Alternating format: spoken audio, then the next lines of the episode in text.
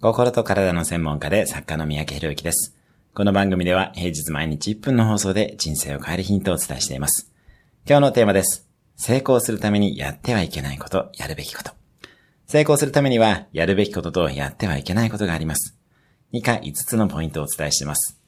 人から頼まれたことではなく、あなたがやりたいことをやりましょう。いつもやっていることではなく、いつもやりたいと思っていることをやりましょう。不得意なことではなく、あなたが得意なことをやりましょう。努力するのではなく、楽に楽しくできることをやりましょう。アホで煩わしい人ではなく、有能な人と手を組みましょう。以上の5つを意識してみてください。今日のおすすめ1分アクションです。いつもやっていることではなく、いつもやりたいと思っていることをやってみる。今日も素敵な一日を。